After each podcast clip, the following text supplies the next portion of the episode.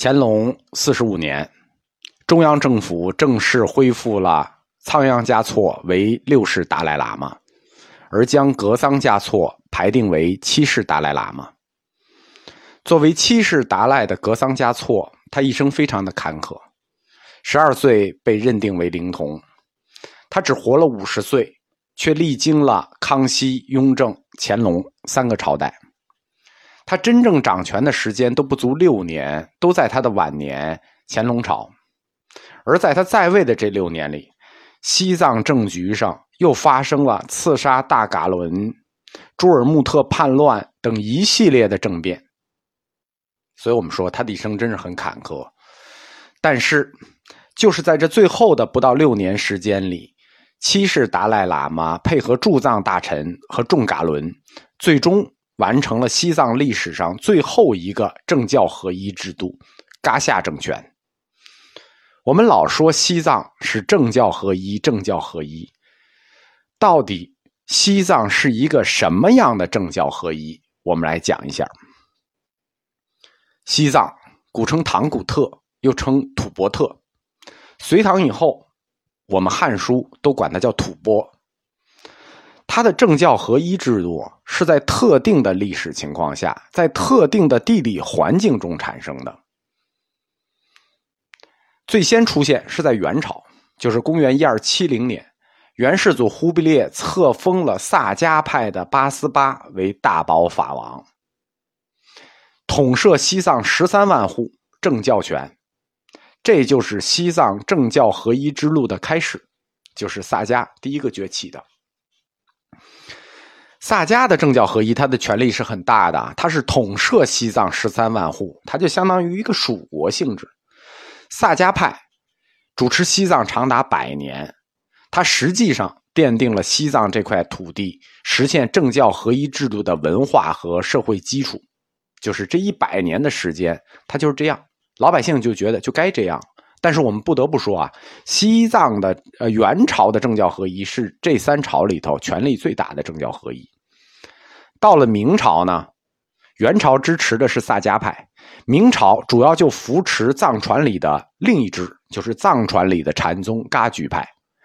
公元十四世纪，由朗氏家族主持的帕竹噶举派取得了明朝中央政府的支持，在西藏建立了第二个政教合一制度，叫帕竹地西。从萨迦派手里就夺得了西藏的政教权。那整个有明一朝基本上是噶举派在得势，在争天下的过程里，就是明清交替争天下的过程里，格鲁派赌赢了满洲政权。啊，当时敢赌满洲政权是不容易的，因为满洲还是小嘛，他敢赌后金是不容易的。但是格鲁派就赌赢了后金政权，因此清朝政权一上来就全力支持黄教格鲁派。到了五世达赖时期，格鲁派就取得了整个西藏的政教权，在哲蚌寺建立起来了第三个西藏的政教合一的政权，叫噶当颇章。噶丹颇章政权的体制呢，其实没有什么创新，它基本上完全延续了明朝噶举派的那个政教合一政权，叫帝西制度。五世达赖喇嘛。在清初受到了顺治帝的册封，他就专门来了北京，是第一个来北京的活佛，住在西黄寺，然后就是册封了那个一大串封号的西天大自在呃大善自在佛，所领天下释教，普通瓦赤，呃拉坦喇达赖喇嘛，并且颁发了一个四体金印。所谓四体金印呢，就是满蒙汉藏四种文字的金印和金册。那。这个四体金印的册封，就等于清政府他在法理上认可了这个西藏格鲁派创建的这个噶丹颇章制度。我们在前面课里讲过三大蒙古的布局，清初整个中国的西部版图都是由卫拉特蒙古的准噶尔部控制着，就是包括今天的新疆。青海、甘肃以及那些乱七八糟斯坦的一部分，当时那个国土面积其实不比呃满清少多少。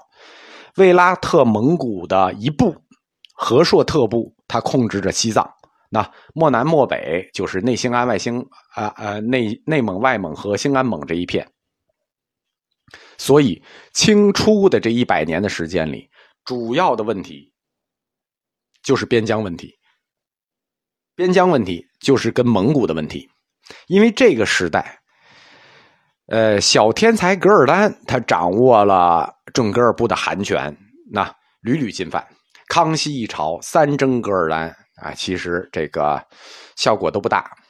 在这一段时间里，朝廷完全顾不上西藏，因为现在跟他对打的是卫拉特蒙古的准噶尔部，西藏是卫拉特蒙古的和硕特部。他对付准噶尔部都来不及，他对付不了和硕特部，因此当时朝廷的国策叫做平准安葬，就这是有有专门名字的，叫平准安葬啊。平准就是平准格尔，哎，先灭了你准噶尔，安葬安葬什么意思？就先想办法给你安抚着。平准安藏战事打到后期，就是公元一七二零年，皇十四子大将军王允提击溃了准噶尔部和和硕特部的联军，收复了西藏，把和硕特部和准噶尔部的残部打到了伊犁，从青海护送七世达赖灵童格桑嘉措来到拉萨坐床。这个我们上一课讲了，清朝就此。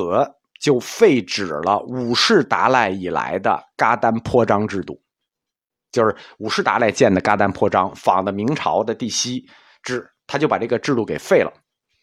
废了之后，从七世达赖开始，就建立了噶伦制。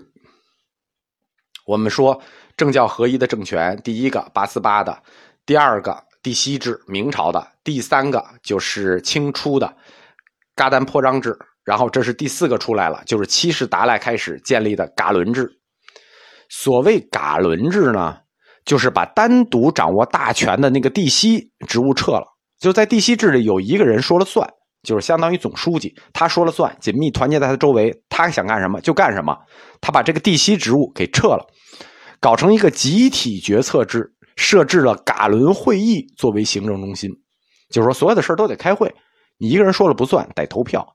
噶伦会议就变成了集体决策中心。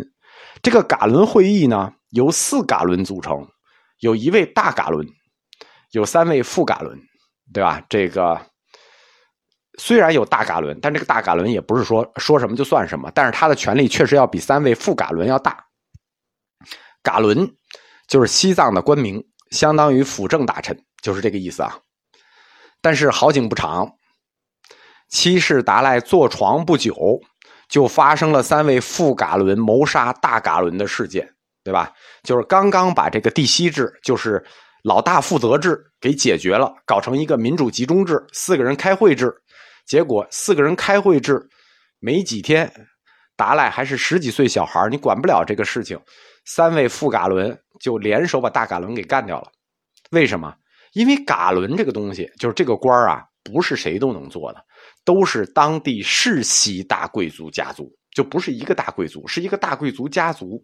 每一位噶伦的背后都有一个贵族噶伦家族，那他们之间是有利益冲突、利益矛盾的，他之间很深，吧？虽然我不了解噶伦会议作为行政中心它的决策制度，但是我猜测啊，这个大噶伦一定是有否决权，所以不不然导致不了三位副噶伦谋杀大噶伦的事件。这就是七世达赖。我们说他的一生很坎坷，刚坐床不久就发生了政变。